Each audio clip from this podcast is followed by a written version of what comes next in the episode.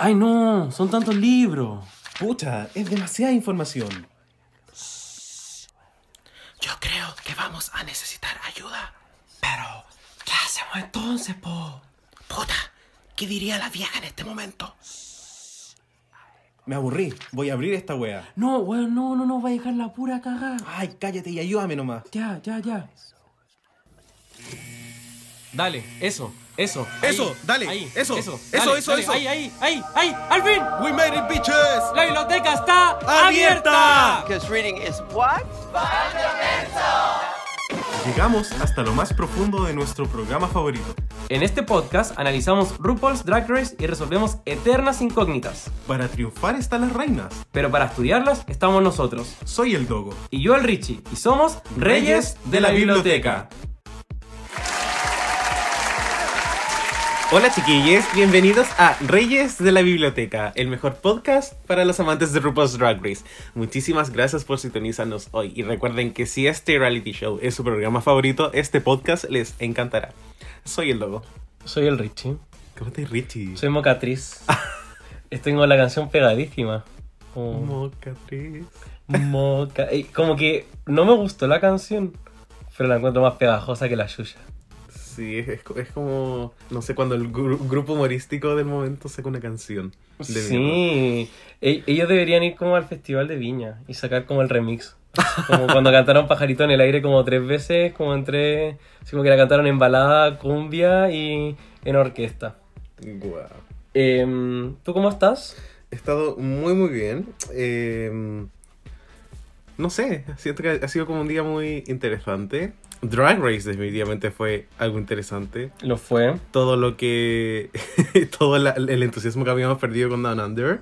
Como que con Drag Race España... Como que subió en un momento, así como... Eh, Y no sé, yo no sé para dónde va esta temporada todavía. No sé si la amo todavía. ¿Tú la amas?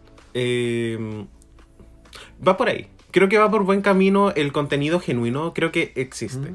Ya. Y no se siente nada tan forzado aún. Ya. O sea, claro, como de hecho nos forzaron lo que pasó. Exacto. Y lo mostraron muy a cuero pelado. Ah, mira. Entonces nos vamos con un tecito de la semana a cuero pelado.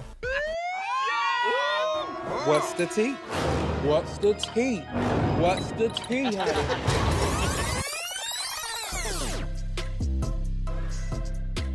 Así que querido Richie, querida pues estamos en nuestro tecito de la semana.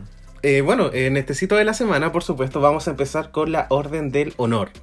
Orden que se dedica a reconocer el trabajo laborioso de una drag de origen, en en especial latinoamericano, hispanohablante, alguien que quizás en lo posible no esté relacionado con el mundo de Drag Race.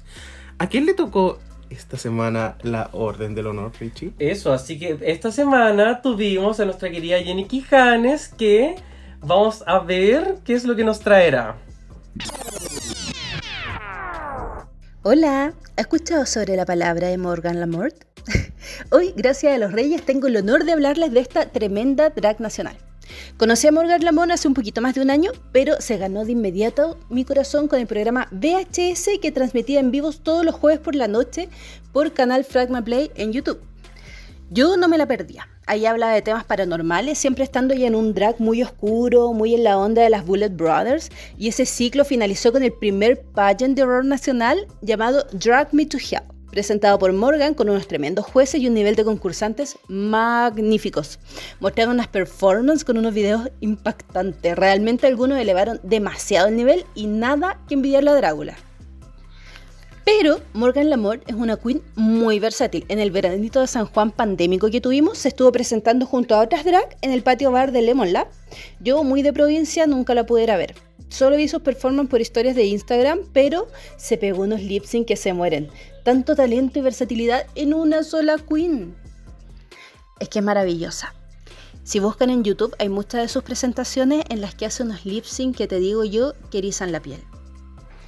Está próxima a cumplir 16 años de trayectoria y es la Queen de Horror a nivel nacional. La pueden seguir en Instagram como Morgan con dos Ns y una E, La Morte, todo junto. Lo voy a dejar escrito de todas formas en los comentarios del post de los reyes de este capítulo. Y si les gusta o les seduce descubrir el drag de horror, no duden en buscar en YouTube Drag Me to Hell, una maravilla por Morgan Lamort. no lo olviden. Gracias Reyes y besitos Puebla. Muchas gracias, querida Jenny. Ay, qué rico. Muchas, muchas gracias. Oye, me, me encantó. Sí, eh, uno a veces se tiende a pensar que la escena como drag chileno a veces es como una cosa, como algo que quizás uno ve en Fausto. Sin embargo, hay como tantos componentes eh, nuevos. Y como acá menciona Jenny, eh, Morgan lleva más de... lleva, va a cumplir 16 años de carrera. Guau, brígido. Y más encima, Lipsin Assassin, de mis favoritas. Así que, no sé qué. Así que una drag queen hace buenos lip syncs, yo la amo, automáticamente. Y si a eso le sumas que su estética es como horrorífica, mucho mejor. Sí, Bullet Brothers, me encanta. Bueno, y te tinca si ahora empezamos a hablar un poco de nuestras impresiones generales del capítulo. Por supuesto.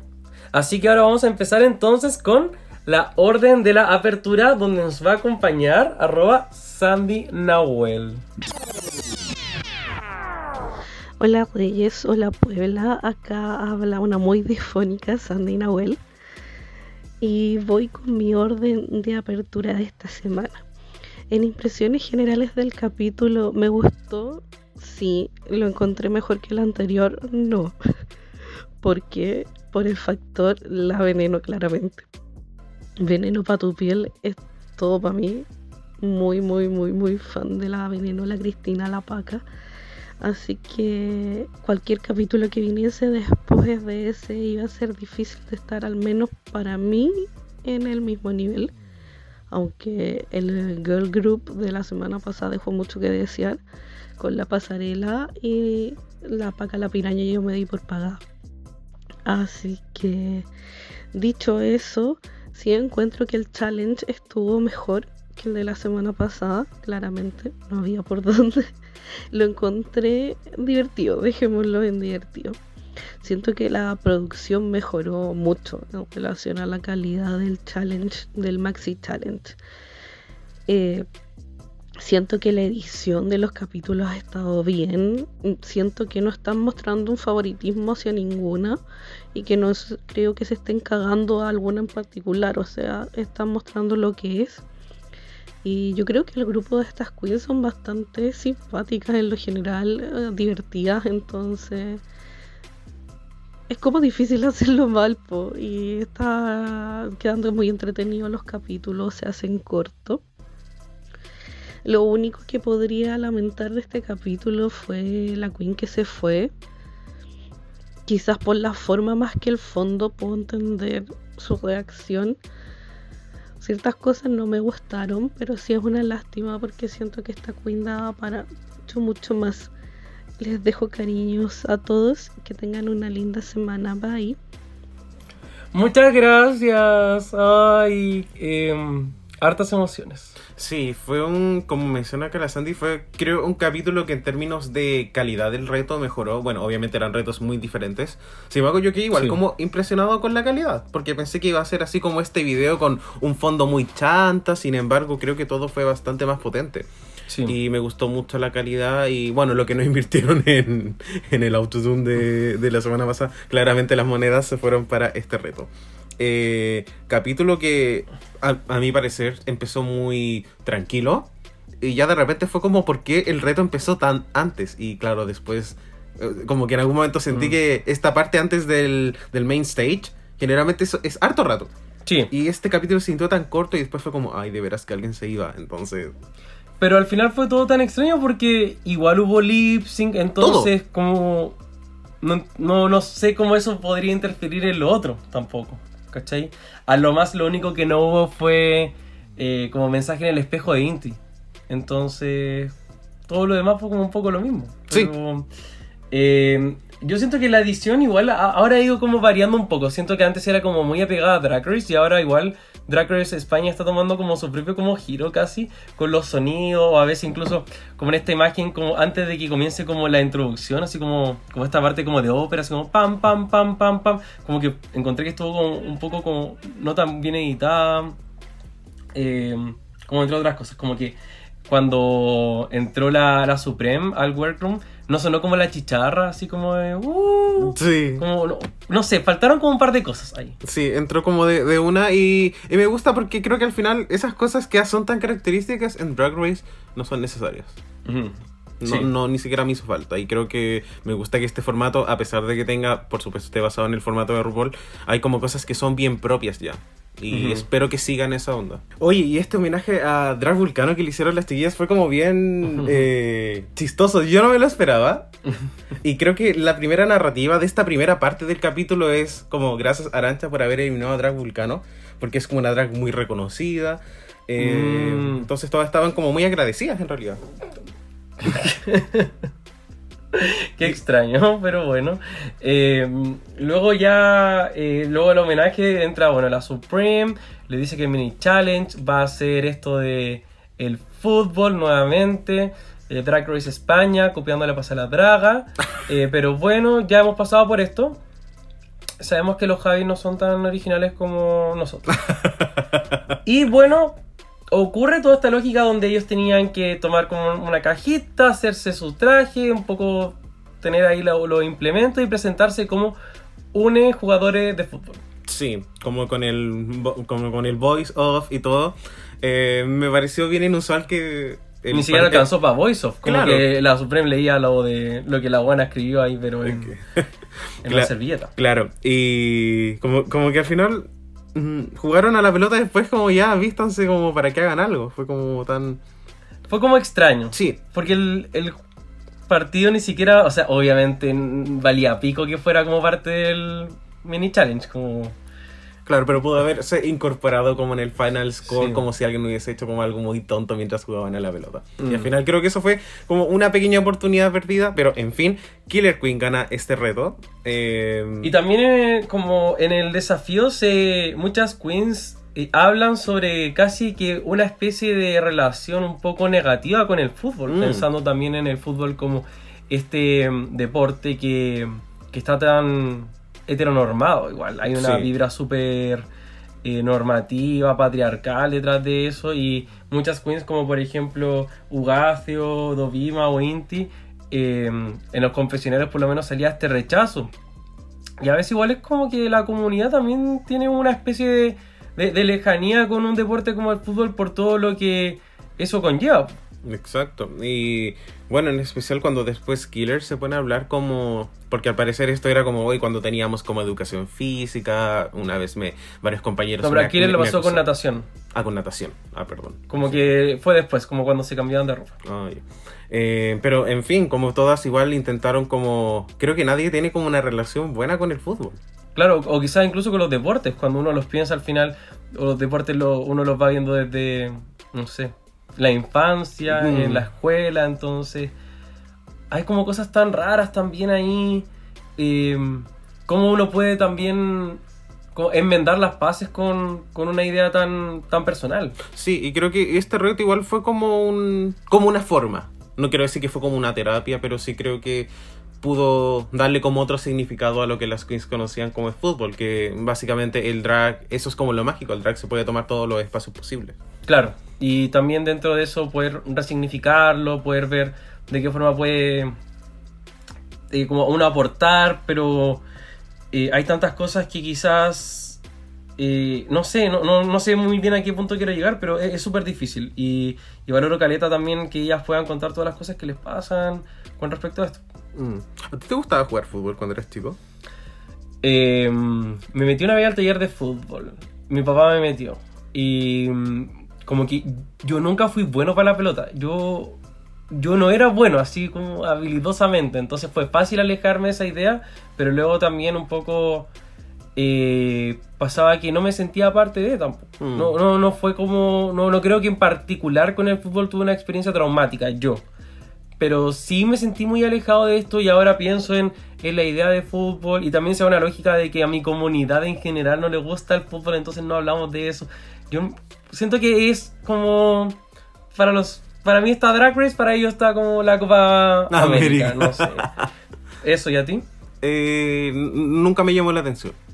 Nunca. Y creo que también eh, soy hijo de, de alguien a quien le gusta mucho el fútbol y eh, no sé, creo que mi papá igual como que cachó rápidamente que no era como un... Creo que nunca me como que me forzó a jugar a la pelota, mi papá. Y como yo creo que se dio como muy cuenta de, de cuando eras chico que simplemente no era lo mío. Ya. Así que en ese sentido no, tampoco no tuve nunca una experiencia eh, traumática. Eh, iba a decir cromática, una experiencia cromática. Eh, pero, puta, pero al parecer para las chiquillas de Drag Race sí, y como que lata igual. Como que uno Claro. piensa que estas cosas a veces solamente pasan en Chile y como no pasan en todo el mundo. En especial España, que es como el household o Claro, hay- como de todos los equipos como famosos. Hay como que la gente buena para el fútbol. Sorry, Chile. Pero sí, po. O sea, hay una lógica distinta. O sea, yo pienso en fútbol, pienso en como héteros, como violencia un poco, asado, como muchas cosas que es como. Como que, ¿cómo, cómo yo podría pertenecer a eso si eso ese es el tipo de gente que me rechaza? Y obviamente, o sea, las colas futboleras como work bitch, ¿cachai? Bacán. Mm. Pero uno al final en su cerebro va almacenando todo de una forma como para protegerse. po. Sí. Y uno al final se quiere proteger de esos espacios también donde justamente coincide que es como la otra wea. En fin. Killer Queen gana este mini challenge, Work Bitch, muy bien por ella, la queremos mucho. Y luego eh, hace las parejas. Entonces se queda con Arancha y hacen las abuelas. Las viejas. Eh, aquí también se da lo que te había dicho, esta, esta como situación donde Killer puede sentirse como abierta para poder contar su experiencia de también episodios de bullying, de toxicidad masculina, eh, de violencia, de acoso sexual también. Sí. De Hay, hecho- hay varias cosas. De hecho, yo no recuerdo como en qué momento habla, como cómo parte esta conversación, porque se está maquillando con Arancha, pero tampoco es como que Arancha le dice como, oye, ¿cómo te sentís con tu cuerpo? Sino que fue como, Claro. como un productor así como, cuéntanos un trauma. Eh, sí, la verdad yo tampoco me acuerdo muy bien, pero bueno, de ahí habla como del cuerpo, pasa al tema de natación y ahí eh, hace como referencia a cuatro personas que le hicieron la vida imposible. Y al final igual es súper brígido, porque también una de las conclusiones de esta parte es, es como lo terapéutico que termina siendo el drag, Mm, que mm, casi uno se ahorra como... No, por supuesto que la salud mental es como igual de importante, pero también es una actividad que uno le permite conocerse a uno mismo, es súper introspectivo. em, es una forma de escapismo. eso, o sea, al final es es un arte donde es súper genial que uno mantiene conversaciones con uno mismo, pero también este arte te permite como abrir conversaciones con los demás, entonces es como te muestras, pero como, eh, como uno se muestra también para uno. Hay tantas ideas ahí interesantes con el track. Sí. Eh, bueno, creo que yo no tengo nada más que aportar como en esta parte. Creo que lo que dijiste engloba muy bien como, eh, como efectivamente qué es lo que hace el drag. Y el drag es tan diverso, pero al mismo tiempo te permite unificar mucho lo que es como tu identidad con una vía en la cual tú necesitas como hacer algo nuevo. Y muchas personas también el drag es como su refugio. Claro. Oye, y para seguir hablando un poco de Killer, eh, en algún momento Killer y Arancha em- empiezan como a, como a hablar y de repente hay un, un momento en el cual las compañeras empiezan como a pelarlas, en especial Carmen Farala. Sí, ¿qué onda con eso? No, Fue como tan extraño porque a mí parece que Killer y Arancha estaban como muy la buena, sin embargo, eh, las chiquillas le decían así como, oye, ¿qué onda estas locas? Como, eh, ¿Y por qué las criticaban? Fue como que al parecer, bueno, también surge que de esta conversación como tan personal que tuvo al parecer Killer con Arancha y las otras decían así como ya, es como demasiado. Eventualmente yo creo que la... eh, la Carmen se pegó la ¿cachai? Y fue como, eh, pucha, el team antifea se acaba. Que también fue como un tema como muy, muy importante Sí. dentro del capítulo. Es como cuando Alaska se salió de Rolaska Talks. Pero Carmen dijo, ha dicho que ella nunca ha visto Drag Race supuestamente. Así que, bueno, no sé cómo, no sé, pero filo. Se salió una, una decisión muy astuta, yo creo. Así se evita también eh, todo esto de decir que las otras son feas, pero eh, igual se crea más bonita. Sí, pero y, y creo que creo que está bien. Yo me voy a quedar con lo que dijo la semana pasada. Si las feas, las bonitas no existirían. Sí, no, y, y en verdad me cae muy bien Carmen. Creo que es un gran personaje. Sí. Eh, ah, bueno, también por supuesto se acaba el team antifeas. Y después eh, nos vamos ya al reto. Mm. Este reto en el cual tuvieron que hacer todo, incluido un lip sync que no apareció por razones mm, desconocidas. Me parece tan raro eso, ¿por qué? No sé, habrá sido como edición, habrá sido... Yo pensaba que era como algo para que se soltaran. Como así como, pónganse a correr como estúpidas y así el sketch que viene después les va a salir como más fluido. Es que entonces como que el desafío ni siquiera es mocatriz, ahora es como Motriz. motriz. Eh, Eres motriz, pues, weón. Y de hecho, o sea, el K ni siquiera era de cantante, era como de lip syncer. Entonces era molitriz de lip syncer. Moliptriz. Y no sé. Y de hecho, no sé. Básicamente no sé. Sí, eh, yo quiero pensar que quizás fue por el tema de Inti que le quitó un par de minutos como a lo que tenían que cubrir en el episodio y a lo mejor iban a mostrar como una parte del lip sync, pero igual lo pienso que eran cuatro grupos nomás. Si hubiesen demorado 30 segundos, tampoco era tanto. Y, y mostraron caleta de lo previo. De hecho, Sí. yo pensé en un momento que este era como estos desafíos que te muestran como la preparación y no te muestran el resultado porque no era necesario, porque uno sabía tanto de, Mm. Sí. de lo que iba a ocurrir. No es cuando te muestran un par de cosas y uno al final va juntando las piezas al final. Uno juntaba las piezas ahora y después ya entendía y todo como al final. Aprende Drag Race, porque a nosotros nos encantan los resultados finales. Yo detesto cuando muestran un reto, a pesar de que esté muy bien ¿Mm? hecho. Igual quiero ver la versión final, siempre. No siempre, pero filo, lo, es como extraño. Así como en estos desafíos de, de improv donde tienen que grabar todo, no sé, el show en vivo y después no te muestran la web en vivo, porque Mm. te mostraron lo otro. Exacto. Y bueno, este reto tenía una sesión de fotos, tenía este lip sync y también tenía el reto de actuación. Eh, los- era como un improv. Básicamente. Y me gustó el reto porque creo que fue bien diverso. Creo que la última vez que vi un reto parecido en Drag Race fue en...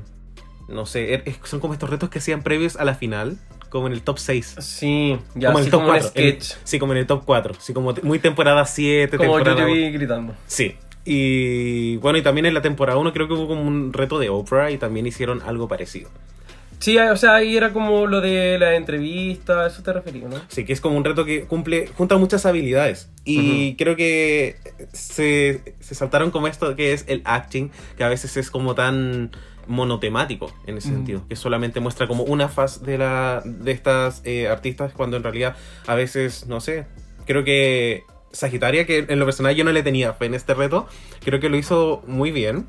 Y creo que el haber empezado como una sesión de fotos, como que eso igual te ayuda como a... Fue como ya, aquí tenéis que ser la más tonta posible Claro. hacer como el ridículo. Y al final eso creo que fue un buen build up para lo que era el reto que era, a mí parece, la parte más importante. Sí, de todas formas. Bueno, pero sí, no, Sagitario lo hizo re bien. Me pasó que al principio no me llamó mucho la atención, porque cuando la mostraron en como en la grabación, fue como ya no sé, no me pasó nada. Pero siento que al final Sagitaria brilló mucho en la parte de al final, final, final de todo su. Cuando le. Cuando dijo una cosa así como te devuelves al coño, esa weá la encontré fantástica. Y al, cuando al, al papá le pegó también, ahí fue todo, todo muy chistoso. Sí, y creo que además estuvo de compañera con Inti, que siento que no aportó tanto como yo pensé que podía darle. Ujú. Entonces creo que eso también le ayudó mucho a brillar. Por ejemplo, pienso en Pupi, y Pupi igual estuvo con Ugacio, y Ugacio igual lo hizo bien. Sí, Entonces, súper. uh, como que se complementaron muy bien. Yo en algún momento pensé que iba a ser como un win de equipo. O sea, y, y debió, en mi opinión. Porque así es como, o sea, ese improv, onda, Pupi lo hizo bien porque Ugacio también lo hizo Sí. bien. Como, hubo como un teamwork, ¿cachai? Entonces, no sé, yo tengo mi propia opinión con respecto a estos desafíos y siempre la tendré. Yo también. Y yo pensé que iba a ser como un double win entre Ugacio y Pupi. Sí, yo igual lo veía así, pero bueno. Eh, ¿Cómo lo hacemos? ¿Hablamos de cada participante? Si nos gustó, no nos gustó, ¿qué, qué onda? Bueno, eh, estos teams se, se dividieron en cuatro. Creo que son como teams etarios, por decirlo de alguna forma, porque estaban las abuelas, las que Ah, eran como. claro. No, no sé si es etario. Bueno, entonces teníamos las feas, teníamos las glamorosas, teníamos las putas y aparentemente las que eran como horribles. Eso. Que era eh, Puppy y Ugacio. Que yo, que yo pensé que eran como metaleras. Era, era la ropa fue tan rara. Yo pensé en un momento que eran las rudas, las como Batch Queen, no sé, las dos o las Bianca del Río, pero eh, no, no sé. Creo que quizás es como algo que allá tienen más internalizado, porque utilizaron palabras que nosotros no entendíamos muy bien acá en Chile. Qué chungo. Pero bueno, en fin, creo que cuando lo vemos en acción se entiende un poco como hacia dónde va cada equipo. Eh, Para ti, ¿quién fue tu equipo favorito? Mm, ay, creo que en todas me pasó que hubo cosas que me gustaron y cosas que no. O sea, y no necesariamente cosas que no me gustaron, pero por ejemplo en el de las abuelas, yo así me encantó Killer Queen. Creo que fue una tremenda actriz, muy chistosa. de verdad que es genial. Y Arancha no es que lo haya hecho mal necesariamente, pero creo que no estuvo como en la misma energía que a mí me hubiese gustado ver. Creo Así que es. me... Cuando pensé que Arancha iba a ser abuela, pensé que iba a ser, iba a como ir bigger y creo que su voz estuvo como débil. Eh, faltó algo ahí. Faltó Sí. más como de como yes and. Sí, y de esto eh, yo pienso que el lenguaje de Killer Queen, es, el lenguaje corporal estuvo muy bien. Como esto de estar como muy, muy encorvada y, Sí. y como el tema al final de las pastillas que se mueren, encontré como muy chistoso, pero bueno, también eso es como parte del equipo del teamwork, como que se ayudan y al parecer eso existió. Ahora, una brilló más que la otra, obviamente. Sí, pero por lo mismo no podría decir que me encantó así como las dos win porque me faltó un poco ahí también. Eh, del equipo de las rudas de um, con Puppy me encantó igual. Creo que la actuación estuvo muy muy buena de ambas. Y quizás no ganaron las dos porque al jurado no le gustó como el look de Ugacio. Quizás, no sé, estoy Mm. como suponiendo en verdad. Pero creo que hubo como un buen equipo ahí que no esperé que fuese a funcionar necesariamente bien. Y mm, con, bueno, con el de Inti y Sagitaria me pasa que siento que siento que la parte de Inti era una parte muy buena. A mí me, hubiese gustado mucho haber hecho la parte de Inti en particular. Esto de estar llamando y como estar intercambiando entre eh, como puta y con la mamá, creo que era algo muy entretenido de hacer y televisivamente era como, se hubiese visto muy bien, así como, eh, no sé, así como, ay, coño, no sé qué, y después así como, eh, ravioles, no sé qué, 9.35, y después, ay, ay, como métemela más dentro, después así como, mamá, no sé qué, como receta de, como, em, ya, y, y creo que incluso después pudo haber cambiado, así como, échale los ravioles, ay, no, y como que se equivocara, Sí. y como, pe- pe- permitía tantas cosas el rol, y creo Mm. que se quedó muy, muy, muy plano a lo que yo me esperaba. Sí, y cuando pienso eventualmente en lo que pasó, porque ah, mi impresión fue que Inti pensó que quizás las críticas iban más hacia el look y por eso había quedado en el bottom 2, cuando para mí en realidad fue netamente en términos de performance. Claro. Claro, y al final igual siempre hay una cosa que nosotros no vamos a saber, que es como todo, pero la performance... eh, Creo que nadie lo hizo horrible. Nadie lo hizo mal. O sea, partiendo de eso, pero por lo mismo, dado que su presentación fue muy normal, fue de las peores. Sí. Y no estoy siendo shady, sino que es una... E- e- Era, era un grupo de ocho actuaciones muy fuertes. Claramente iban a haber otras seis que iban a ser más fuertes y dos iban a quedar en lo peor. Yo tampoco pensé que Dovima iba a quedar en las peores, pero cuando las comparo una por uno digo así como, mm, ya. Sí.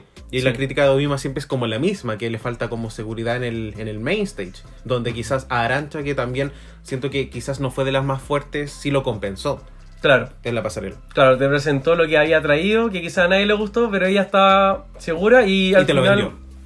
Eso, y, y también esto es súper como contextual, o sea, para uno como audiencia lo ve ahí, lo puede analizar tranquilamente, pero el jurado está viviendo tantas emociones en ese momento y si te lo presentan de cierta forma, ellos lo van a incorporar de esa misma forma también. Exacto, y en especial cuando pienso en el runway de Inti, que es tan poderoso. Eh, no sé, siento que ahí la presentación pudo haber sido más fuerte y creo que se pudo haber compensado otros temas que hablaremos más adelante como en, Claro. en el dinamita o cualquier cosita. ¿Y cuál fue tu pareja favorita? ¿O, no hubo ninguna favorita en particular?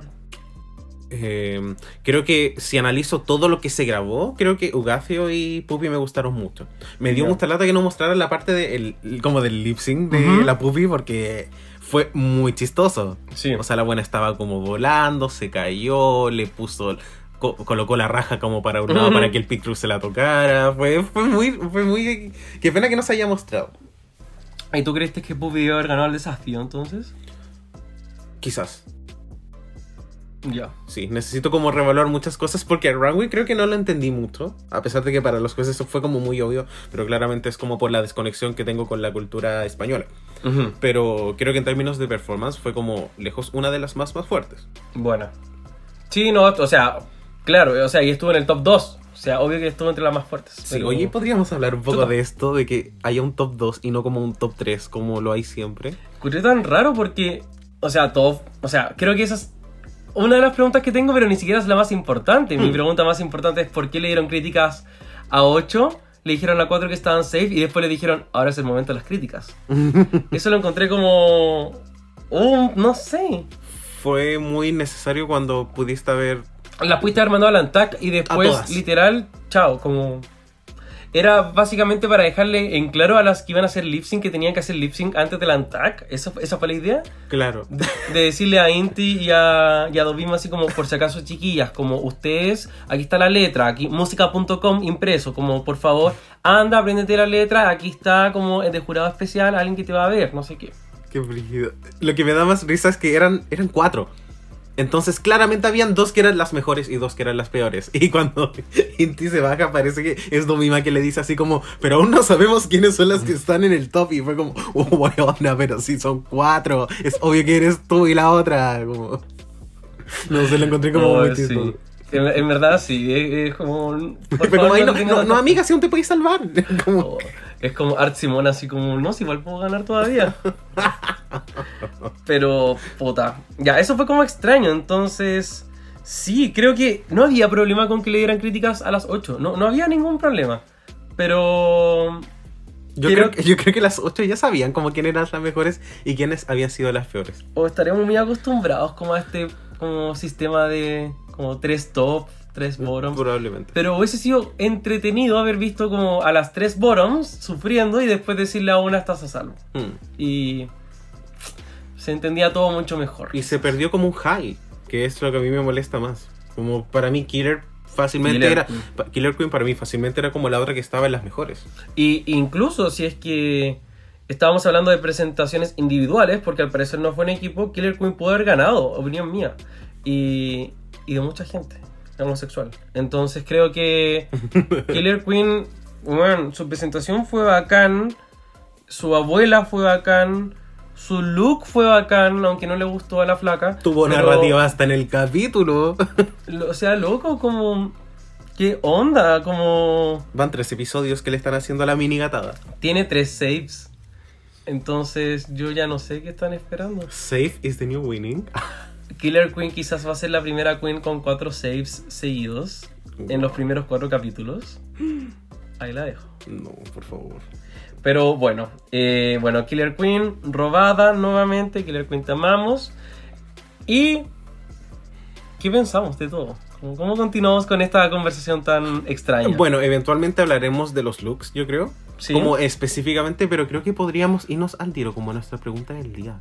Eso, porque tenemos que hablar del momento jugoso. Del elefante en la habitación. Y no, no estoy Eso. hablando de Eureka. ¿Y cuál es la trompa? A ver. La, larga? la pregunta de hoy se llama ¿Qué tan válidas son las críticas en Drag Race?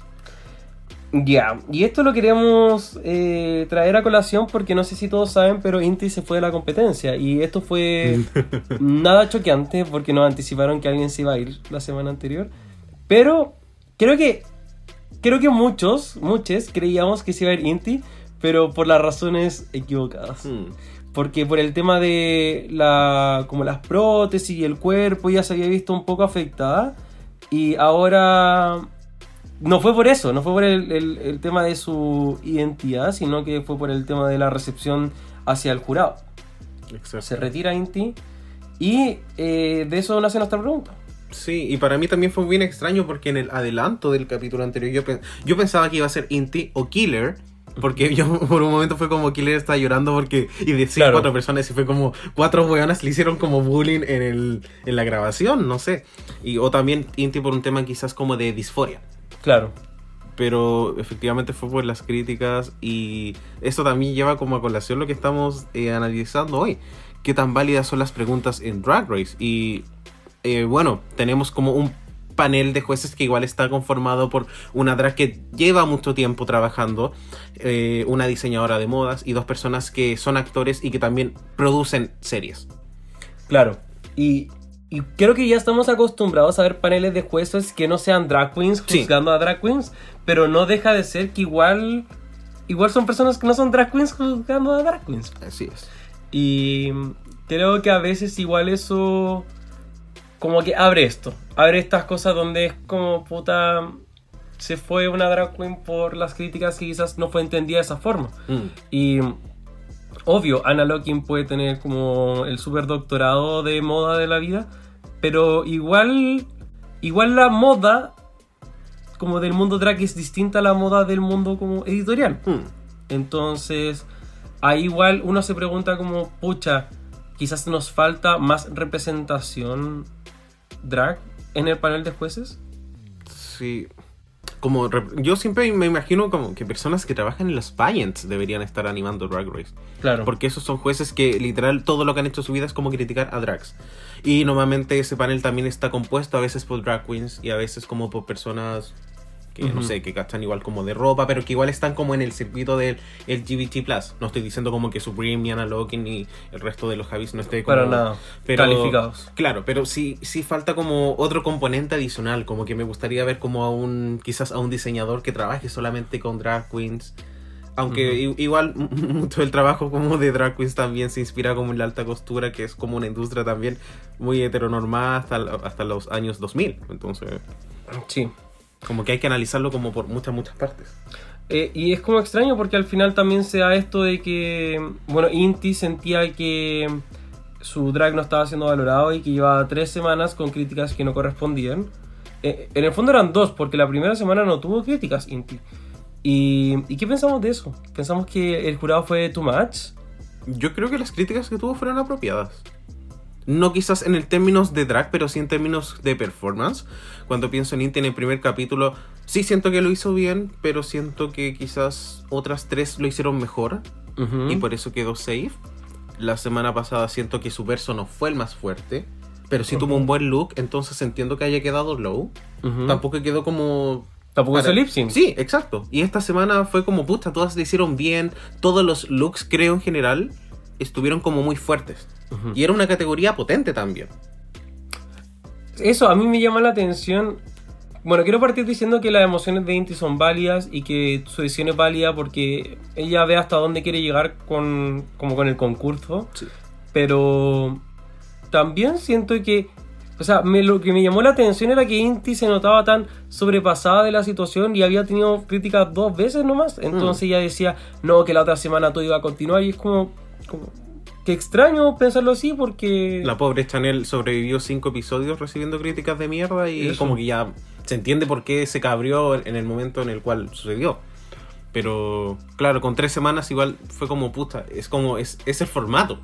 Ujú. Es el formato y... la- Y la- nunca habías tenido que hacer lip sync tampoco antes de eso. Entonces, eso me llamó la atención, como que me sorprendió.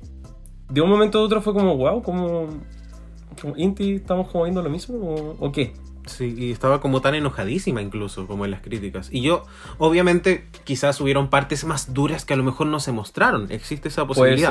Pero dentro de lo que yo vi me parecieron como críticas bien honestas. Creo que el tema de que, no sé, de que el vestido era como un poco simplón, ya po- podría ser como una choice. Pero además de eso, creo que todo fue muy muy justo y al parecer no le dieron como tanto énfasis a su performance que a mi parecer no fue la más fuerte.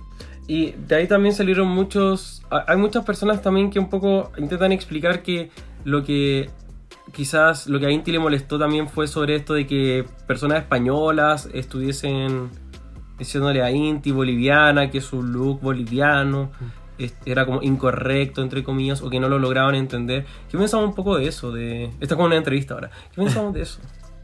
De... mm, Porque yo siento que si yo fuera a España y me dijeran eso, yo no me lo tomaría como personal. Como que creo que... Creo que ellos no tienen nada que ver con la colonización que ocurrió anteriormente.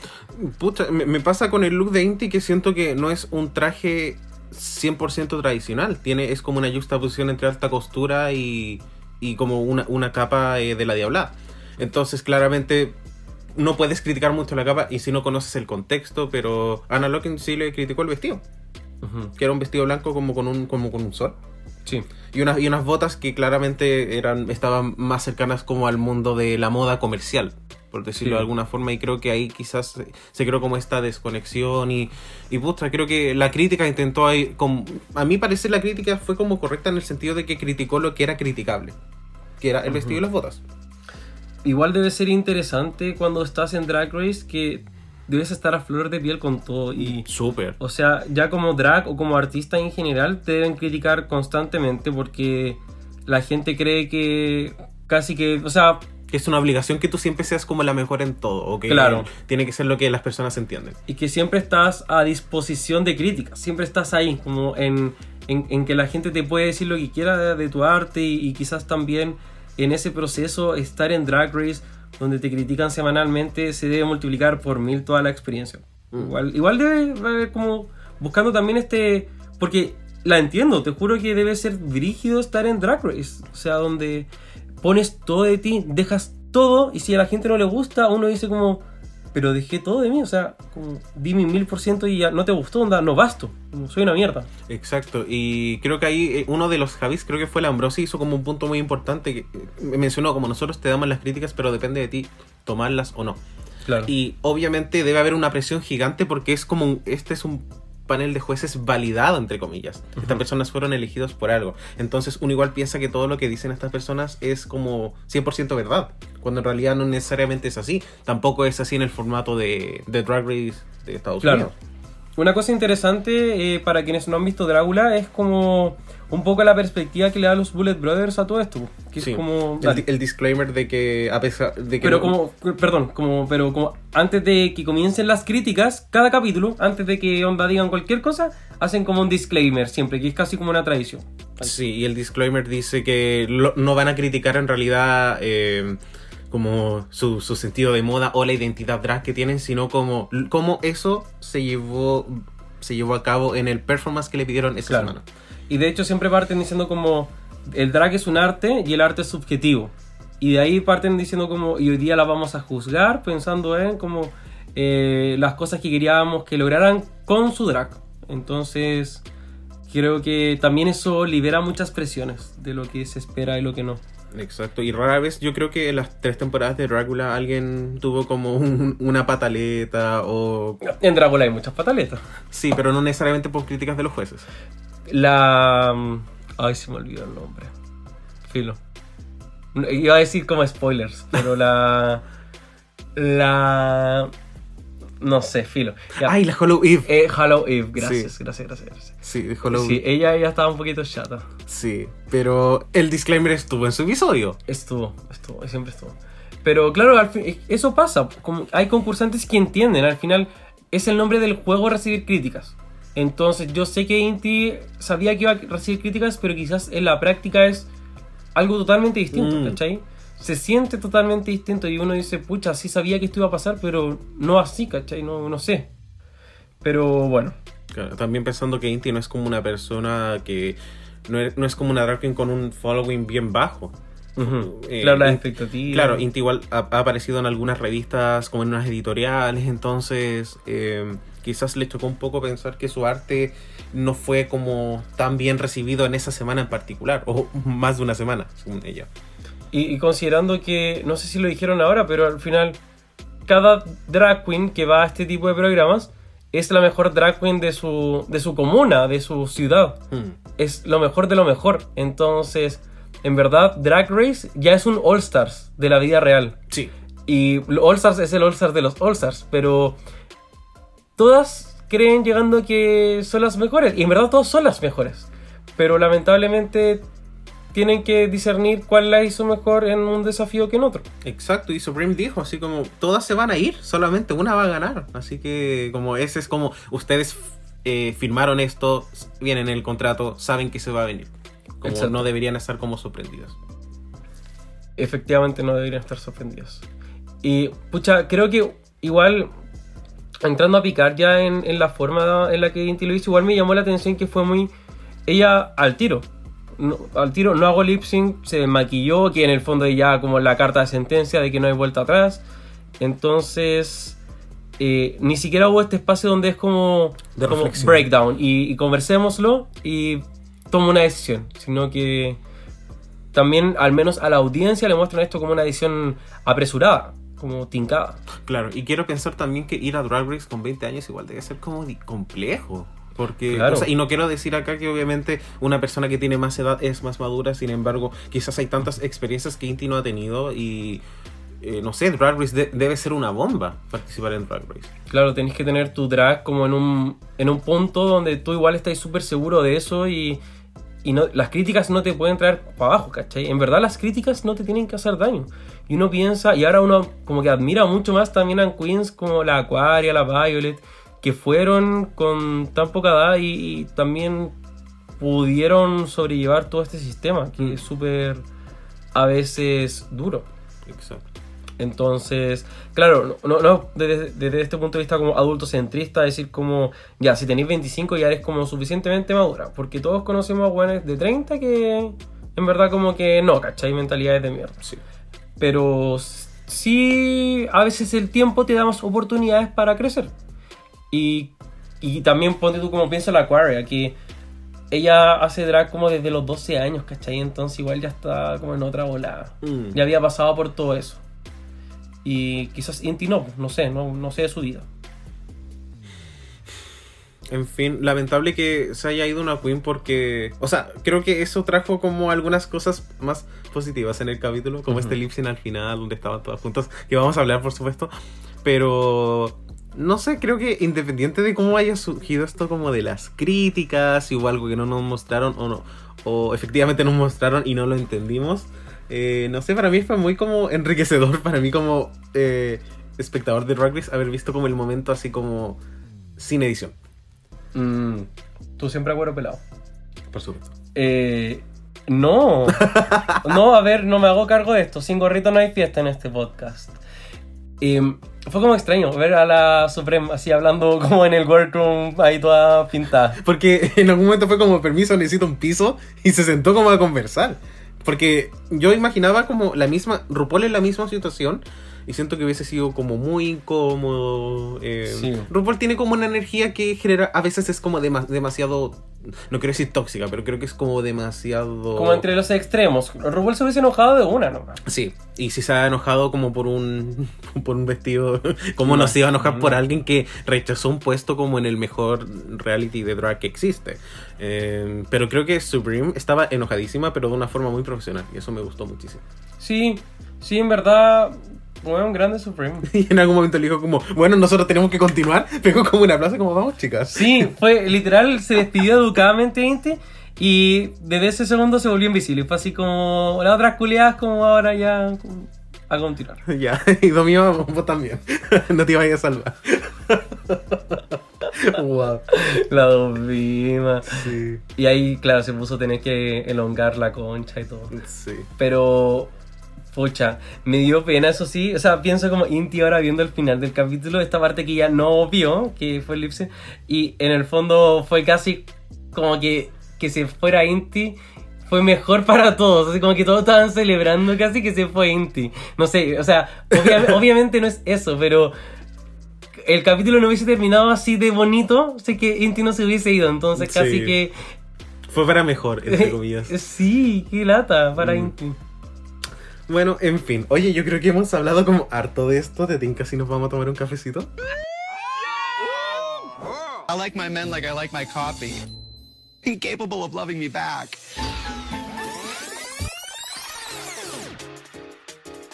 Entonces, vamos con nuestro coffee break de esta semana, en el cual primero vamos a ir con la orden cumpleañera. Así que vamos a ir con nuestra querida embajadora de la biblioteca, Connie Bla, que nos va a estar aquí contando quién está y como muy pascuera va a ir regalando cosillas. Mira tú. Corre audio. Un año más que se va. Hola, aquí Queen Connie con la orden de cumpleaños, queridos reyes y querida Puebla. Tenemos esta pequeña lista de Géminis que estuvieron de cumpleaños la semana que pasó. Partimos el día 9 de junio con Dovima, que estuvo ahora hace poquito haciendo lip sync solita.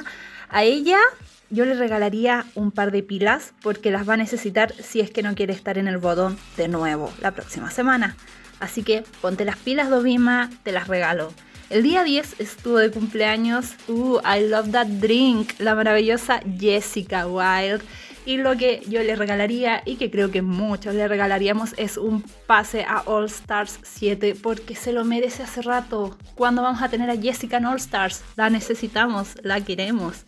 El día 11, nuestra querida Jan que nos va a sorprender, espero, con algún win, ojalá en esta temporada de All Stars 6. Así que lo que yo le voy a regalar es el win de mi corazón para que no se quede con puro safe. Esperemos que la historia sea diferente esta vez en All Star 6. Y por último, el día 13 estuvo de cumpleaños nuestra maravillosa ganadora de la temporada 7, Violet Chachki. A ella, ¿qué le regalaría? Mm, no sé, un par de costillas, porque creo que se las sacó, no sé, que esa cintura niña. Ay, espero que le guste mi regalo y se las pueda poner cuando quiera. Y si no se las quiere poner, le regalo una cirugía para que se saque dos costillas más. Felicidades a todas por sus cumpleaños, un besito para todos y nos vemos la próxima semana. Mm, haciendo alusión a Rey de la Biblioteca, empezó con la sonora Tommy Rey, nuestro primo. Gracias, Connie Rey. Connie Rey, Tommy Rey. Muchas gracias, Connie, por los regalos. Creo que va el Sí. chat va a agradecer. Yo creo que va a, va a agradecer la cirugía. No creo que se ponga costillas, ni siquiera se las come. Sí, así que qué rico. Mira. O sea, no, la costilla no, pero filo, el cumpleaños, la torta, no sé, me siento. Vamos ahora con la orden de la sabiduría y le toca a los reyes ahora jugar. Así que va a estar nuestro querido Monarquis, el Frankis, que nos va a hacer una pregunta. Pregunta sobre qué no sabemos. No lo sabemos. Pero también trae la respuesta, así que lo, lo sabremos. Hola mis reyes queridos, acá Franco. Hoy estoy a cargo de la Orden de la Sabiduría y como guerrero experto en lip syncs ya se imaginarán de qué trata mi pregunta. Como contexto y trivia fact, Ariana Grande tiene lip syncs en tres temporadas emitidas consecutivamente, considerando solo temporadas regulares y All Stars. En la temporada 12 se hizo lip sync de Problem. Después se emitió All Stars 5, donde hicieron lip sync de One Last Time. Y luego en la temporada 13 salió No Tears Left to Cry. Sin embargo, Ariana Grande es la cuarta artista en obtener este logro. La primera, obvio, fue RuPaul. Entonces, ¿podrían contarnos cuáles fueron las otras dos y en qué temporadas? Puntitos extras si nos dicen cuáles fueron las canciones. Ya, quiero partir eh, Paula Abdul. Sí. Temporada 3 con la de Carmen Carrera. Temporada. No, el acuerdo, el acuerdo no hay. No. Ya, pero Paula Abdul tiene en All Stars 1 y tiene la temporada 5. Y en la temporada 6 tiene Vibology. Sí. Y en la temporada All Stars 1 es Opposites Attract. Y en la temporada 5 es. Eh, Coco spinning her outfit very beautiful. Cold Eh, Heart Snake. Cold Heart Snake. Ya, bien, hice algo bien. Ahora te toca a ti. Ya, eh, no sé, y bueno, elegiste la más fácil, obviamente. Ah, ya. Eh, cu-.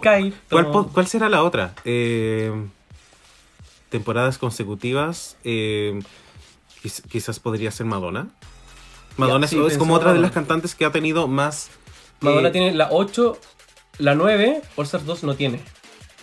Que sería la que está entre medio. Sí. ¿Y antes? La 7 no tiene. No, no tiene Ya, canción. de la Madonna. 9, la 10 no, Ya, tampoco. chao.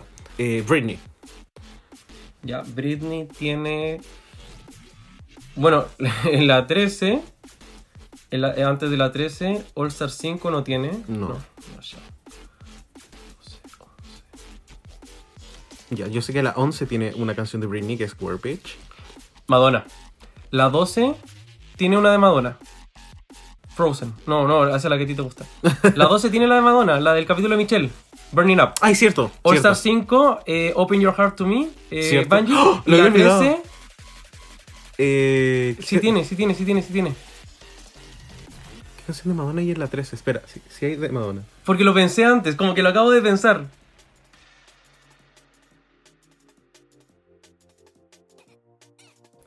Bueno, y luego de haber mucho reflexionado, no llegamos a la otra conclusión. Tenemos demasiadas, pero eh, aquí por si acaso pasó mucho tiempo entre lo otro y esto.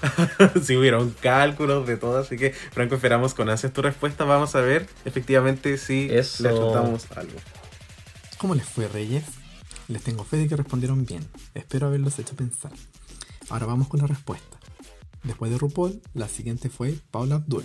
en las temporadas All Stars 1, temporada 5 y temporada 6, con las canciones Opposites Attract, Cold Hearted y Biology, respectivamente. La siguiente fue Rihanna en las temporadas 11, 12 y All Stars 5, con las canciones SOS, S&M y Where Have You Been, respectivamente. Un besito para el Richie y otro para el Dogo. ¡Qué Guau. bien! Sí, sabía que yo había pensado en Rihanna y fue como solamente está Shut Up and Drive y había olvidado eso es como que lo había Oh. lo había extirpado de mi mente, no sé por qué. Estaba, estaba adivinable. Sí, sí estaba adivinable, pero bueno, Enrique Casa ganó un punto porque adivinó Paula. Gracias, Franco. Y estuvo muy entretenida la pregunta, como real nos entretuvimos pensándola. Así que ahí fue una muy buena orden de la sabiduría. Te pasaste. Sí. Oye, te tinca si ya después de esto nos vamos con una cena de reyes. Sí, nos vamos.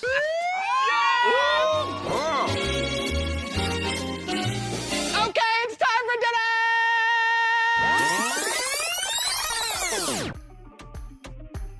Así que querida Puebla, estamos en nuestra sella de reyes y la categoría fue Hometown. O también acá llamado como mis raíces. Eso. Sí, pues Hometown no, pues demasiado gringo. Y con la primera que vamos a ir entonces es nuestra querida Puppy Poison. ¿Qué opinamos de este look? ¿Es un glow up con respecto al look de la semana pasada? Definitivamente. O sea, de verdad que subió demasiado todo. Em, no sé. Creo que hay cosas como. eh, esto es algo muy personal, pero eh, como que no me gusta el peluche porque siento que está como desconectado de lo otro, como estéticamente. Pero de verdad que. Onda, la forma, el maquillaje, mucho mejor. De verdad que. Muy bien, Pupi. Y creo que a mí lo que más me gusta un poco es el, el- el, eh, este maquillaje que... Porque creo que el maquillaje de las cejas en la semana pasada no fue el más fuerte. En cambio acá siento que hay como un buen trabajo y se ve muy bien. Y siento que es camp como a nivel... Como esto, yo también lo veo reflejado como en la personalidad de Puppy. Claro. Y creo que eso me gustó eh, muchísimo. Sí, no, en verdad genial. Y bueno, el tocado como. Como. Lo encontré maravilloso. Me recordó al tocado que, que utilizó Lemon en el runway de pelo. Que era como un árbol. Eso, así que pucha para mí dinamita. Para mí también es dinamita. Vamos con la próxima que es. Uh. Inti. Interesante. Hoy yo cuando vi este look me encantó, en especial cuando muestra la capa. Sí. Pucha, creo que. Ya, entiendo como lo de las botas y el vestido como filo, como es una opinión. eh, pero para mí no logra como ser una crítica por todas las otras cosas positivas que Mm. tiene el look. O sea, lo que tiene en la cabeza para mí es como everything. Y entiendo quizás también la lógica que pasó por su, por su cabeza, que es esto de que es tan complejo, eh, hay tanta información ahí arriba que quizás había que simplificar otras partes del look. Y, y yo lo, ve, lo intento ver de esa forma. Para mí este look está genial. Em, quizás las botas, ahora que lo veo, es como, como que eh, tiene una energía distinta las botas. Creo Mm. que incluso si hubiese estado como a, a pierna pelada hubiese sido mejor. Pero, oye, como... No sé. Yo amo las botas, me encantan las botas. Siento que Inti tiene como este tipo de contextura que esas botas se ven muy bien. Eh, a mí no me gusta lo personal mucho el vestido, porque siento que es como un poco simplón y entiendo el tema de que tiene que ser simplón porque eh, la capa es demasiado, el tocado es demasiado, el maquillaje y las botas es demasiado. Sin embargo, en términos de estructura siento que pudo haber sido más, haber tenido como otro corte, haber tenido un poco más de relieve. Creo Claro. que eso es lo que a mí me falta. Y no necesariamente quizás que haya sido un vestido como súper brillante. Para nada. Sí.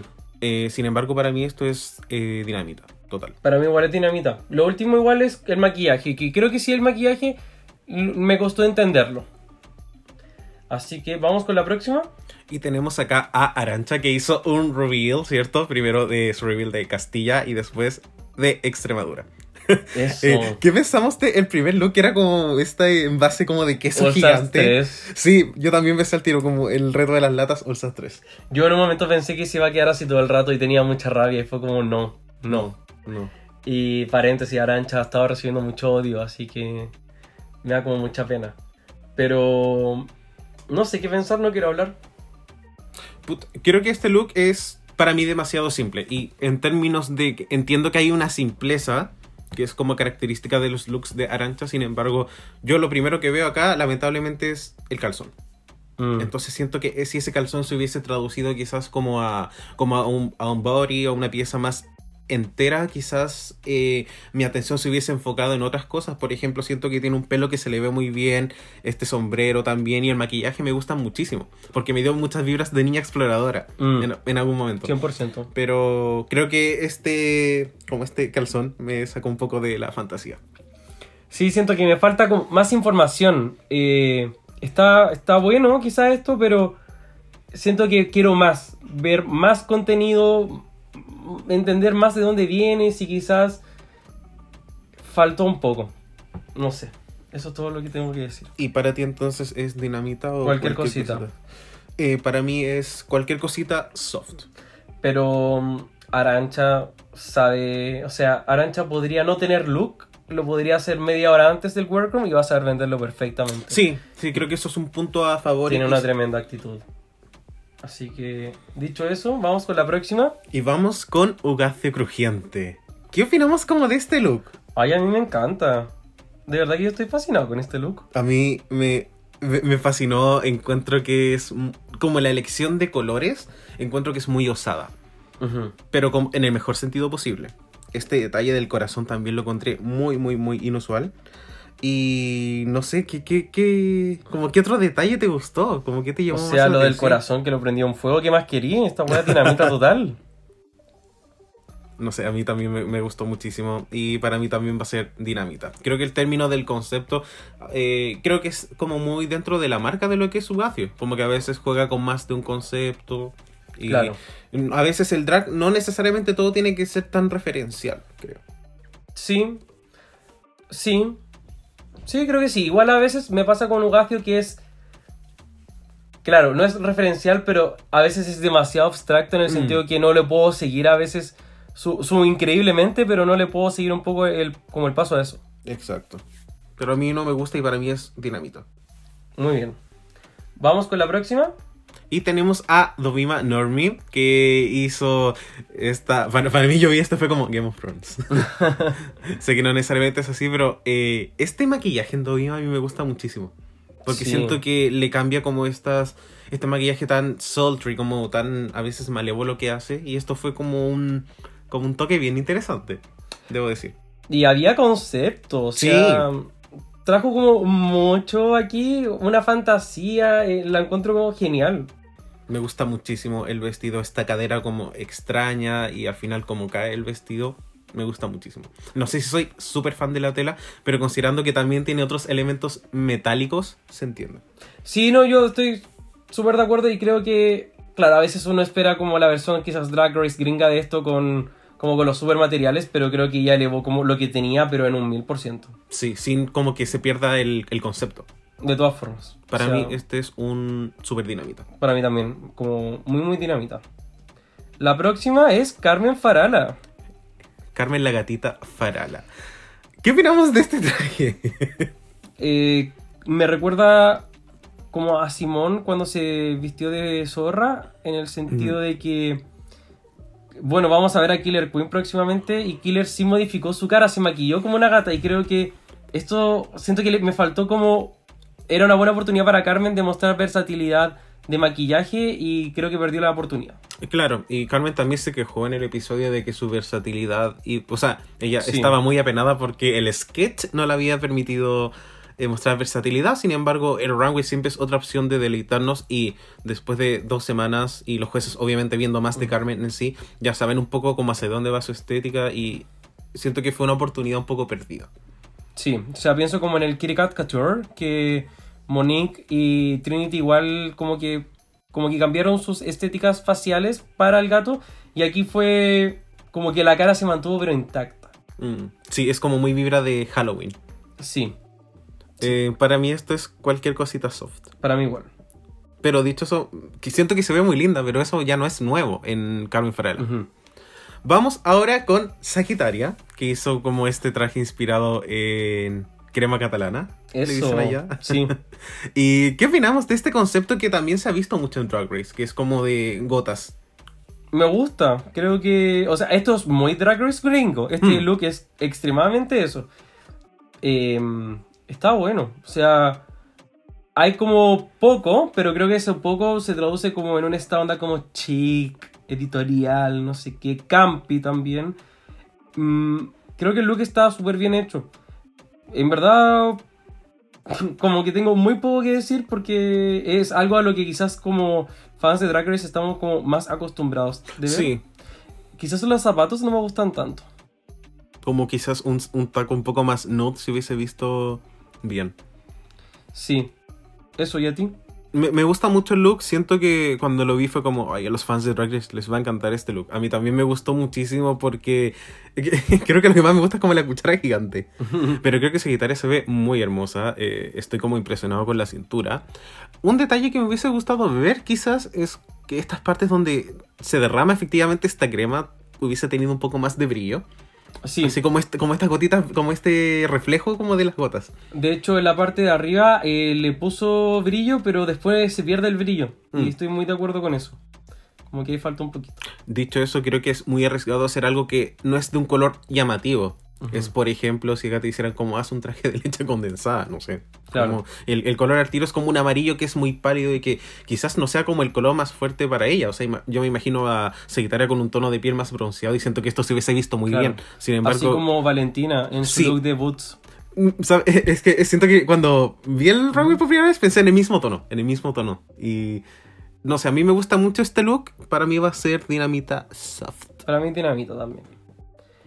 Finalmente, pero no menos importante, tenemos a Killer Queen, que nos trajo esta onda también como gatita, pero con harto contenido también sobre el, el apoyo que ha podido sentir sobre como con su familia en como con respecto a su camino. Sí, y un concepto que no fue como muy bien recibido por los jueces porque pensaban que era demasiado. Em, no sé, para mí siento que la crítica estuvo un poco mal en ese sentido. Creo que pudiera haberle dicho, fue demasiado hacer dos ideas, pero igual le atacaron un poco por su identidad y creo que eso no, no me gustó mucho.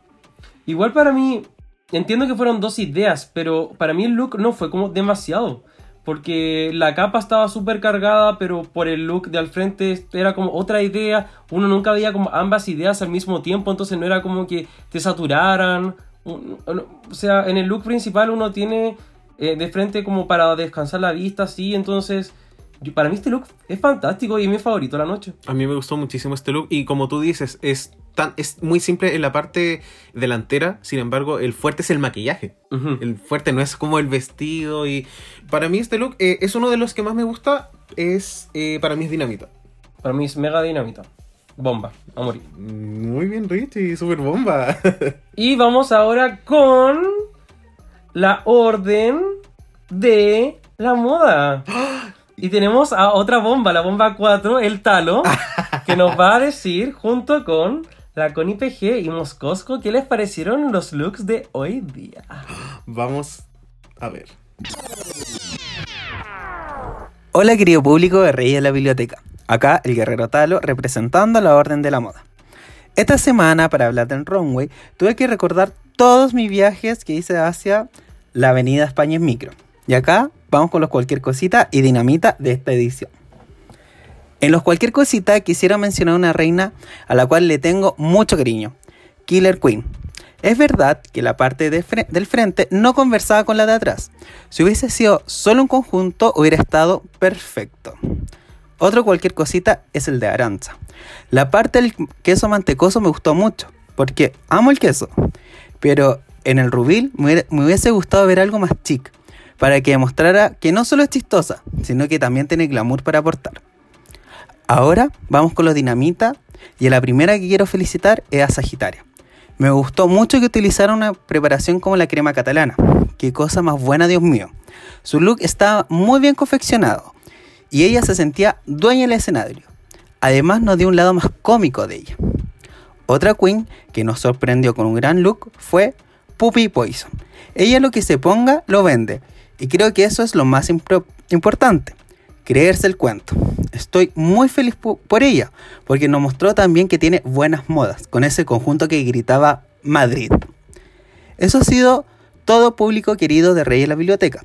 Yo me quedaré acá en la Avenida España para seguir deslumbrándome con los looks de las queens. Saludos. Hola chiquillos, si escuchan un hermoso aguacero de fondo es porque Costa Rica está pasando una depresión tropical y llueve todo el día. Sin embargo, nada va a arruinar este reporte, así que aquí está con su pijama y su mantita hablando de moda. ¿Por qué no? Para no redundar mucho en lo que ya han dicho los ilustres compañeros de la mesa redonda y posiblemente los reyes también, voy a centrarme en dos puntos en particular. Primero que todo, el reto. Creo que las que tuvieron looks mejor logrados y que además apoyaron bien sus propósitos de comedia fueron Arancha y Killer. Creo que la decisión de usar colores más llamativos en vez de lo que hubiera sido el cliché de tonos pastel, por ejemplo, creo que le dio un giro divertido a la situación. Y Carmen y Dovima, que se ven divinas como siempre. Sin embargo, Dovima, el hecho de usar una peluca tan corta Tal vez para el lip y la parte de modelaje le funcionó muy bien, pero siento que le restó un poco de dinamismo a sus escenas dramáticas. Me hubiera gustado ver movimiento, un pelo más largo, como si lo hizo Carmen, por ejemplo. Y en la categoría principal me gustó, me gustó mucho realmente el giro que le dieron casi todas, que tal vez en vez de irse con referencias más clásicas, más convencionales, de repente el hecho de usar alimentos, usar la estatua del oso, por ejemplo en el caso de Puppy, siento que le dio un giro fresco a la categoría, porque es una categoría que ya hemos visto muchas veces. Y concuerdo en general con las opiniones de los jueces, el look de Sagitaria está muy bien ejecutado, era una idea simple pero se ve exquisita. Lo mismo Puppy, me sorprendió muchísimo, creo que hizo un excelente trabajo esta semana. Y concuerdo en que Killer tenía dos conceptos muy interesantes, pero eran dos conceptos completamente separados, era demasiada información. Arancha igual tenía un concepto interesante, divertido, pero no bien ejecutado. Y en el caso de Inti, que si bien la capa era divina, la parte del frente es como que había un choque muy fuerte visualmente entre algo tan rico y tan lleno de referencias culturales y algo del frente que era más sencillo. No estoy diciendo que lo sencillo esté mal, pero de repente hubiera sido bueno haber visto una conexión mayor entre ambas partes. Y eso sería todo por ahora porque el aguacero está reciando y se me moja la peluca. Chao. Hola Puebla querida, nuevamente en la Orden de la Moda, aquí su servidora con IPG. Mire, en esta ocasión voy a hablar em, bien puntual de algunas queens. Eh, vengo a discrepar aquí con el win. Eh, encuentro que el runway de Sagitaria no fue bueno. Eh, siento que no fue tan elaborado como leí por ahí en, el grupo de la Puebla. Era un traje de un color en específico que caracterizaba como esta crema catalana, em, ceñido a medida que le quedaba bien una queen con un cuerpo esbelto.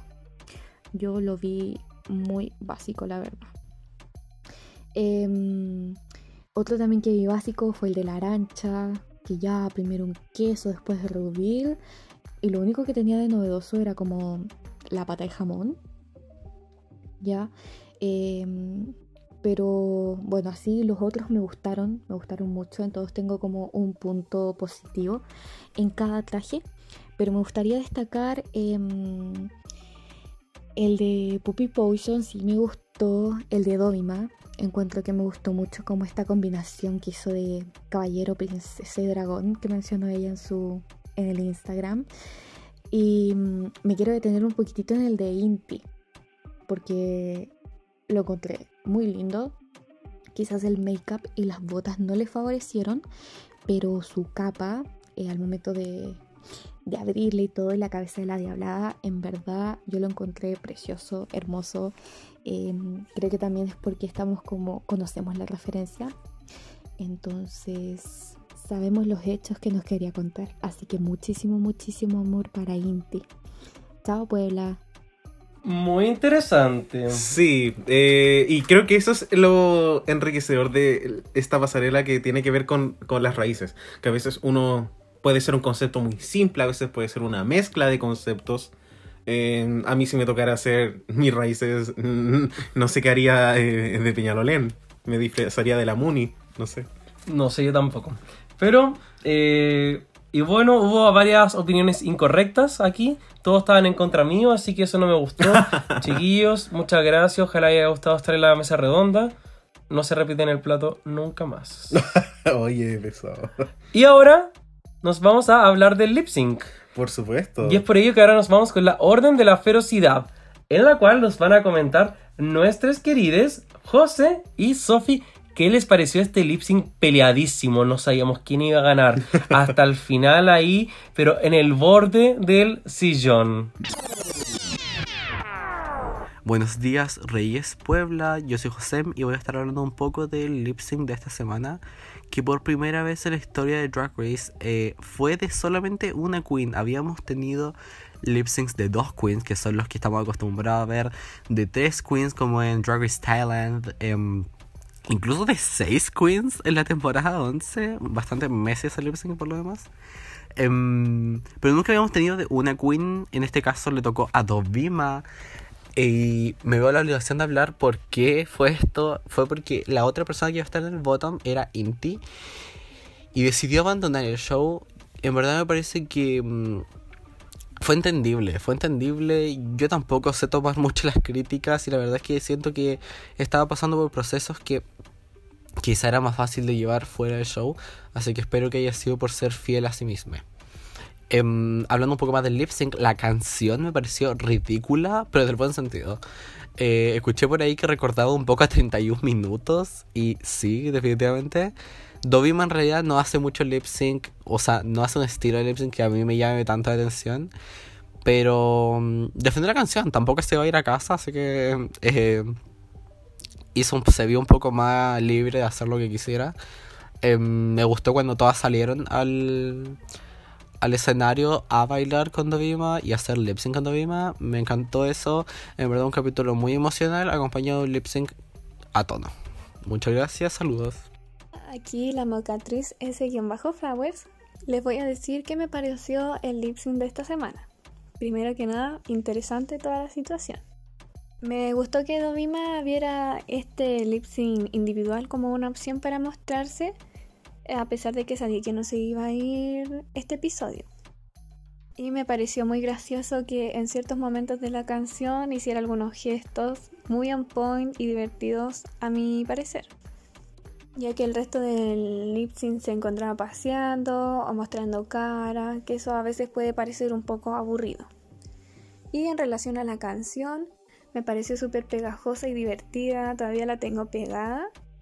Y me pareció como efectiva para alegrar un poco el ánimo del episodio en general, debido a la situación que ocurrió con Inti súper lamentable. Yo creo que por lo mismo hicieron que el resto de las participantes ingresara al escenario y al final del lip estuvieran todas bailando y compartiendo para terminar de manera más redonda. Así que en general me pareció un buen lip sync, no va a pasar a la historia, pero em, interesante. Para el momento estuvo adecuado. Espero escuchar sus opiniones y nos vemos. Chao. Muchísimas gracias, chiquillos, por sus opiniones. Gracias, Eh, mocatriz Sofi. mocatrices o motrices. Em, ¿A vos qué te pareció el lip sync? Eh, cuando vi la canción Mocatriz pensaba que era más, no sé, no, no pensé que fuese tan cómica. Y tiene como una vibra muy de, no sé, como canción de comercial, como, no sé, siento que es como una canción que salió como en el Club de la Comedia, algo así me imagino. La cagó. Pero muy pegajosa. Em, ¿Qué pensamos de Dovima? Creo que Dovima lo hizo bien. Eh, asumo que quizás por el vestido no se podía mover tanto y si ya le habían dicho que se quedaba fue como, pucha, como ya para qué voy a dar como mi mil por ciento. Para mí al contrario, como que más razón para dar el mil por ciento. Tenés la oportunidad de hacer tu propio show. Como la Sister Sister.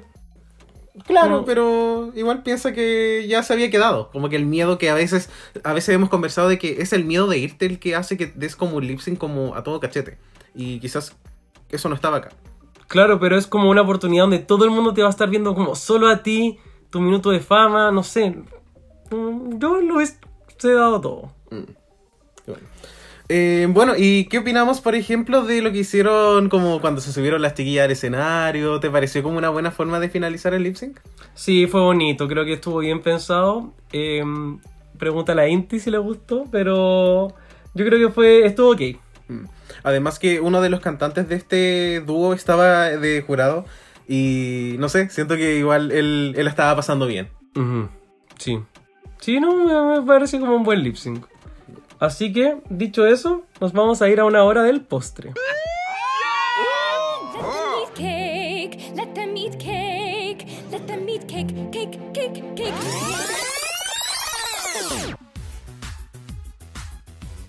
Así que, querida Puebla, estamos en nuestra hora del postre y vamos con la orden del reconocimiento. Vamos a ver que Queens se ganaron su medallita, su estrellita esta semana. Y vamos con nuestro querido Chris y también con... Lejamo. Vamos con Le Chris y Lejavo. La una que eliminó a la otra, pasa la draga. Vamos. Vamos con Chris. Hola Reyes, hola Puebla, hola Mesa Redonda, por acá Cristiano Caquiño en la orden del reconocimiento. La medalla del carisma esta semana se la voy a dar a Arancha Castilla-La Mancha. Y en verdad se la daría todas las semanas porque siempre me encanta. No hay momento en que pueda dejar de mirarla ni nada que haga que no me encante. En la medalla del Uniqueness vamos a premiar a Carmen Farala. Creo que hace mucho rato no me sentía tan así con una queen de que tiene sus momentos shady, pero aún así su personaje me envuelve y me sigue gustando todas las semanas. En la medalla del nerd voy a premiar a Killer Queen. Primero, porque siento que la han subestimado demasiado y hay que premiarla con algo. Siento que ya es tiempo de que gane algo más que un mini challenge. Además, traer su historia de sobrepeso y de empoderar a las nuevas generaciones creo que va muy de la mano con lo que es Drag Race. Exponerlo en pantalla abierta es súper importante y sobre todo en una primera temporada de una franquicia. Así que para ella todo el nerd y le seguiría dando medallas todas las semanas, se lo merece demasiado. Y en la medalla del talent voy a premiar a Sagitaria porque, para ser honesto, no le tenía ninguna fe desde un inicio. Pensé que iba a ser una mala copia de Aquaria y me ha sorprendido semana a semana siendo versátil. Así que eso, muchos cariños, que estén muy bien y nos vemos la próxima semana. Chau, chau. Hola Puebla, hola Reyes, hola Mesa Redonda, hola a todos. Es su Sailor Guerrera favorita, Jabo Kikimun. Hoy estaré en la orden de reconocimiento dando medallitas, así que vamos a ver qué se merecen estas reinas. Primero, este caso es maravilloso y por mí les daría todas a todas. Pero en el carisma quiero resaltar a Dovima porque tiene una personalidad que está floreciendo y cada vez podemos ver más de ella y, y de su calidad como persona. A Killer porque irradia mucha alegría, es, es muy chistosa y además porque tiene una historia y un trasfondo de superación y aceptación. Y a Puppy porque sabe cómo hacernos reír y sabe cómo vendernos una comedia muy muy buena. En el Uniqueness quiero dárselo a Arancha porque creo que a pesar de que su moda puede ser un poco cuestionable, se mantiene fiel a su estilo y agradezco eso. Y también se la voy a dar a Ugacio porque creo que tiene un personaje pero que sabe darle matices, es versátil dentro de ese personaje y eso también creo que es muy auténtico. Eh, el nerd se lo voy a dar a Inti por mantenerse fiel a su instinto y convicciones y hacer lo que ella pensó mejor. Y también a Carmen por decir que el hecho de que no haya resaltado en el, en el desafío fue porque le tocó la revista que le tocó. Y por último en el talent quiero dárselo a Killer, Sagitaria y a Puppy. Las tres creo que lo hicieron excelente, actuaron muy bien, me dieron mucha risa y creo que Killer merecía el top junto a Puppy y Sagitaria. Muchas gracias, chiquillos, por sus, eh, por sus opiniones, por sus estrellitas. Muchas estrellitas esta semana. Puta, el jao, weón, jao pascuero, para la otra, pues, weón. Regálate una estrella, un. Ah, ah. Bueno, eh, y hablando de nosotros, eh, Richie, carisma esta semana. No, ya no doy ni una más, tú das, no sé. Ya, no chuta. Yo le voy a dar una medalla de carisma a Dovima. Creo que, como efectivamente mencionaron acá los chiquillos, hay algo que está floreciendo en ella que n- no es que sea como la más congenial necesariamente, pero se nota que se está relajando un poco. Y en lo personal creo que el Lipsyn le ayudó bastante a eso y ojalá que sea como una herramienta que pueda utilizar en la próxima semana que se viene el reto y se viene difícil. Eh, ahora con respecto al Uniqueness, eh, yo no le quiero dar Uniqueness a nadie esta semana. Eh, vamos con el NER. Eh, bueno, en- a mí me gustaría darle el NER a Inti. Creo que eh, se retiró una competencia y eso igual requiere como cierta audacia, en especial de una plataforma tan importante como Drag Race, donde en lo personal yo utilizaría como el mayor tiempo posible para expandirme de cualquier forma. Y bueno, el talent, creo que Puppy a mí me sigue dando como lo que esperaba que me iba a dar Puppy. Y no es que las demás no hayan sido talentosas, pero fue como la que, dentro de lo que yo me esperaba del reto, la que me dio más. Sí. No, estoy totalmente de acuerdo. Bueno, Richie, y ahora vamos con la voz de la Puebla. Hmm, ¿Qué dijeron estas otras? Bueno, porque había muchos temas de preguntar sobre este capítulo. Sin embargo, ¿por qué no preguntar de el elefante en la habitación? ¿Qué les pareció lo sucedido? Obviamente en Instagram nos dijimos así como qué piensan de Quinty se ha ido para respetar, obviamente quienes no habían visto el capítulo. Pero vamos a ver un par de respuestas acá de nuestros queridos contertulios. Eh, acá tenemos a Munch and Music que coloca: Me da pena que Inti no haya dado la pelea, es muy seca. Acá tenemos a JB que nos dice: Totalmente injusto. Acá tenemos a. ¿Cómo, ¿Injusto que se haya ido? no sé, bueno, ella decidió irse. Quizás son injustas las opiniones. Puede ser, yo creo que por ahí va. También tenemos a eh, Sabrina Gajardo que nos menciona de alto impacto, chiquillo, que de todo lo que es peinaba atrás. la amo. Acá tenemos también a eh, Seba Sinomas que dice, comprendo mucho el enchuchamiento de la Inti, las críticas eran poco claras además. También tenemos acá a Muñoz.talo que nos dice, gran momento televisivo. Clueless Annie, bueno el desafío, estaba difícil de evaluar. El win era de Puppy, me da pena Inti.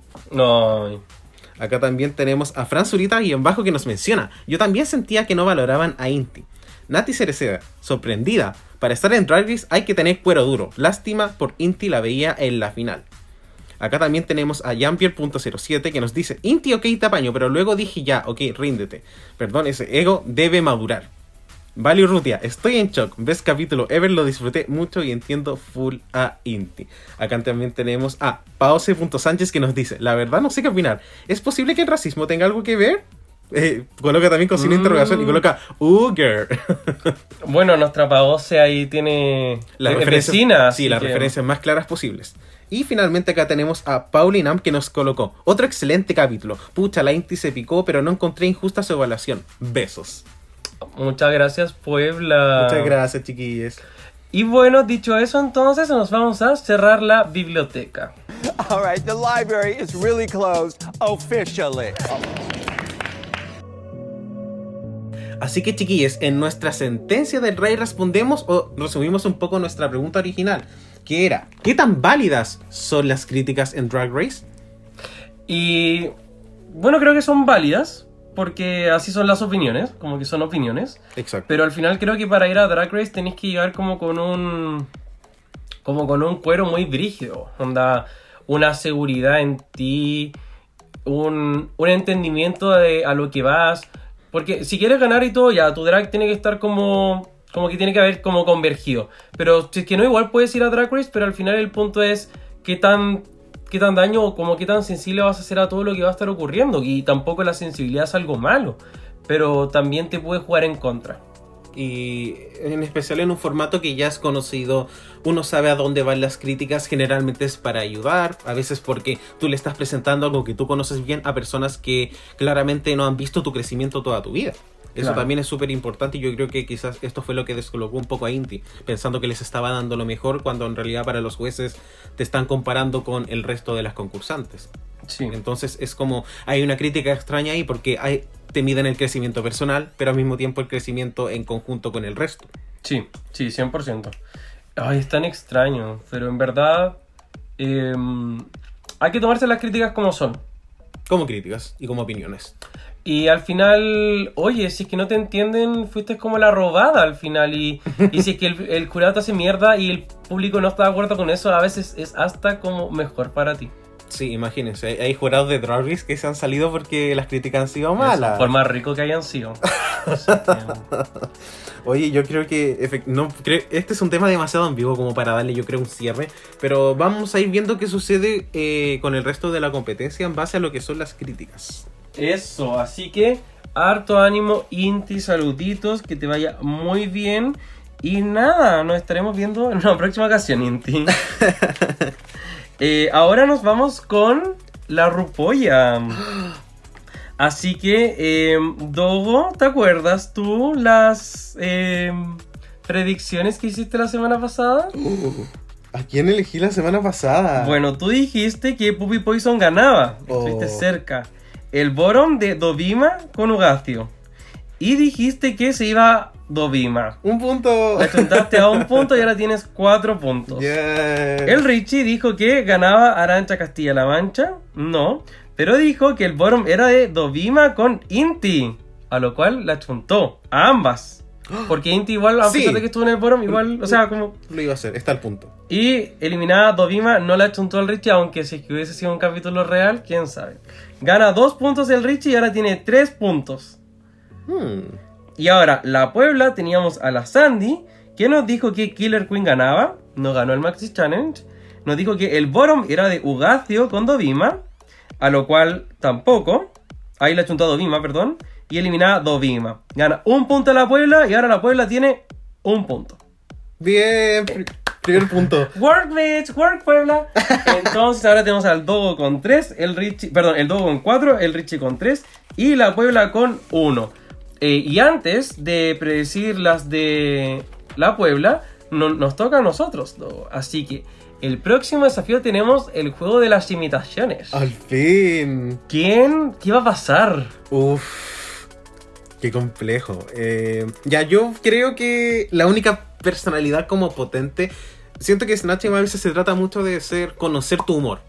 Y, a, y a veces no necesariamente elegir como el personaje más riesgoso. Sí. Snatching es como el claro ejemplo de que se puede hacer mucho con poco. Y siento que Puppy tiene como todas las herramientas para ganar el Snatching. Me resultaría muy chistoso si quedara top de nuevo, porque serían tres semanas consecutivas. Wow. Bottom 2, o yo creo que va a ser Sagitaria y Dovima. Wow. Interesante. Sí, y me gustaría verlo, como me gustaría ver ese lip sync. ¿Y eliminada? Dovima. Hoy eliminado a Dovima, tanto me siento tan mal, pero hay como un componente que me falta para. Todos quieren ganar a Ruboya y se van por la apuesta más fácil. y Dovima sigue ahí. Bueno, yo escribí antes de que tú lo dijeras yo escribí Puppy también ganando. En el bottom puse a Dovima con Ugacio porque siento que Ugacio está como. como que no sé. me- no le tengo mucha fe ahí. Y finalmente eliminada Dovima porque tampoco soy weón. Y en esta semana tenemos con el penéndulo. No, este, este se quedó con el penéndulo, ya no lo va a devolver. Abelito, usted se apoderó. Y Vamos a ver vamos su- a ver qué nos trae en la orden del azar. Hola Reyes, hola Puebla, soy un chico que explota, o más conocido como Abel. Y bueno, em, para la rupolla, por fin me toca la polla, eh, vamos a dar las eh, predicciones del próximo episodio. No voy a tomar ningún péndulo, ninguna bola de cristal, voy a sacar la lógica en esta posición. Eh, gana Puppy Poison, no sé por qué, siente que lo va a dar todo, es chistosa y finalmente la experiencia le está jugando al favor. Lamentablemente Lipsy me, me imagino a Carmen Farala y también a Arancha Castilla-La Mancha. ¿Por qué? Porque siento que Carmen puede ser eh, todo lo sexy y carismática, pero podría jugarle en contra y podría sacar chistes medios incómodos. Y Arancha es muy chistosa ella, pero sacando a- el pensamiento de que a veces los Snatch Games a las Comedy Queen le da mal, a veces, siento que a ella le puede jugar en contra de esa carisma y realmente le- se puede ir a lip sync. Y lamentablemente sería eh, Arancha, si es que lo hace contra Carmen, porque siento que Carmen podría darlo mucho más y podría dar una batalla campal en, en el lip sync. Pero eso. Eh, saludos. A ver. Mojándose el potito. Bueno, cuando empezaste diciendo la pupi, ya dije, ah, la culea repetida, que lata, pero después, mmm, hubo una apuesta ahí. Y bien fundamentada, yo creo. Sí. Así que muchas gracias, Abelardo. Sí, yo sabía que Abelito con la polla, como que era, era de temer, era de temer. Yo creo que se va a comer el desafío entero. Así que, dicho eso, entonces, estamos. ¡Al fin! Muchas gracias, querida Puebla, por escucharnos todavía, aguantarnos en estos días que cada día se ponen más helados. Si que les gusta Reyes de la Biblioteca, pueden seguirnos en su red social favorita, en su servicio streaming favorito. Y estamos en su esquina favorita. Así que muchas gracias, chiquillos. Y recuerden también ver nuestros capítulos de Down Under, por si no tienen nada que hacer. Y por supuesto, también nuestros capítulos de All Stars, porque se viene muy pronto. Eso, así que como se viene fuertona, qué mejor que estas dos. Así que nos vemos, besitos. Chao. Chao.